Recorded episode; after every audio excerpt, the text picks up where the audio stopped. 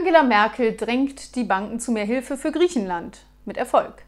Die Deutsche Bank schickt den Griechen zum Weltspartag zwei Lkw mit Sparschweinen.